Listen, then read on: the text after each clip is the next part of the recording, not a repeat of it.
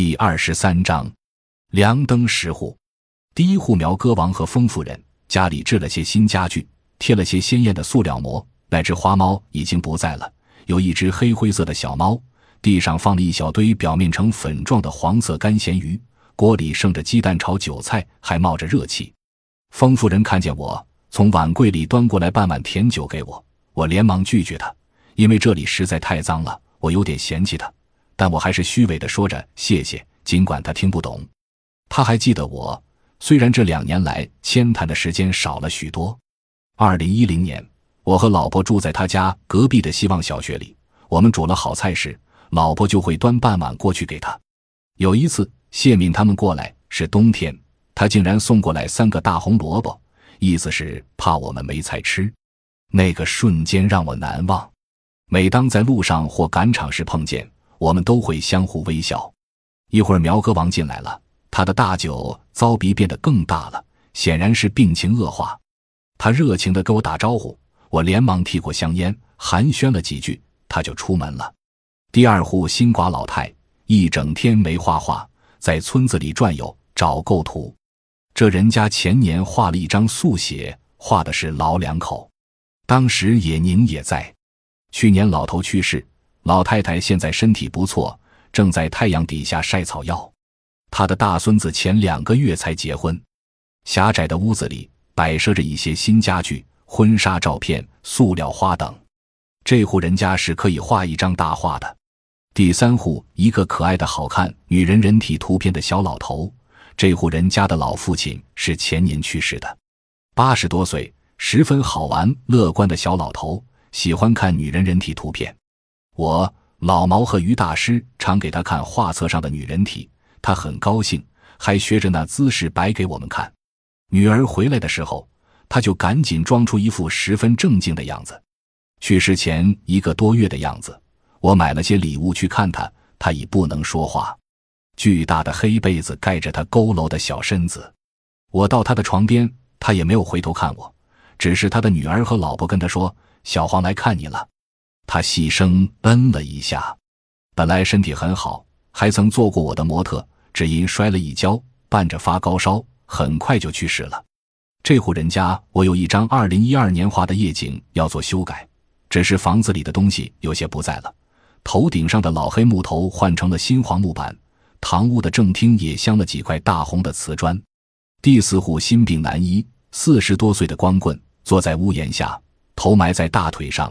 屋前平晒着谷子和几张棉被，我走到他跟前，他才直起身子说：“小黄来了，我身体不行了，六七天吃不下饭了，全身无力，到山江医院花了五百多块都没医好。”我摸摸他的额头，发高烧，就嘱咐他说：“没什么事，就是发烧，多喝开水，要吃饭，不吃饭就没力气。”他知道我是在安慰他，一个人过日子孤单。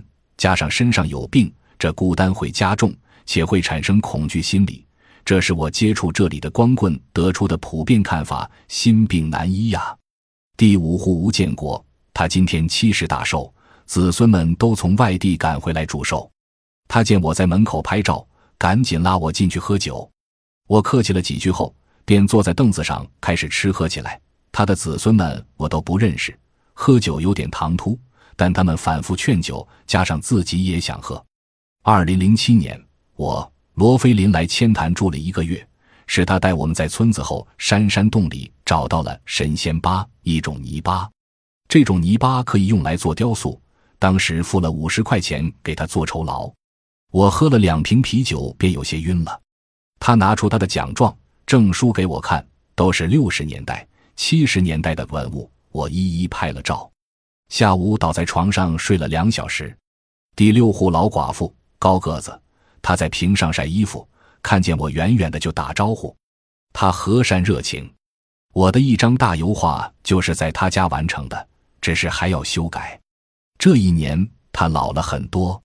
第七户暗金，憨厚直率，他不再是光棍了。四十岁的时候，他找了个年轻漂亮的寡妇，开始了幸福生活。只是没有摆喜酒，他说没有钱摆。他母亲仍在做苗族的高黑帽。我取消按金，你妈妈做帽子赚钱，才使你娶了个老婆。他的大侄女去年十八岁就嫁到千公坪去了，今年生了孩子。小侄女正在煮面，她已经长好高了。前几年常给我送萝卜、花生吃，我不客气的吃了半碗面条。第八户求旺和真美迪家，他们出去打工了，两个小孩也带去了。父亲在苗人谷旅游景区上班，门是开的，我进去了。他的父亲正在菜园浇粪，递了根香烟给他。第九户老吴的家，全村最有才气的人，他会雕刻，还给我写评语。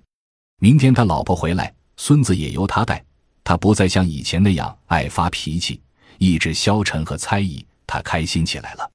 第十户老龙的家养了三只野鸡，每天上午送四只黑鸡到山上去，晚上又把它们挑回来。这鸡太舒服了，满屋子的鸡屎味。养鸡是光棍老龙唯一的乐趣。老龙吃上了低保，种了一块水田。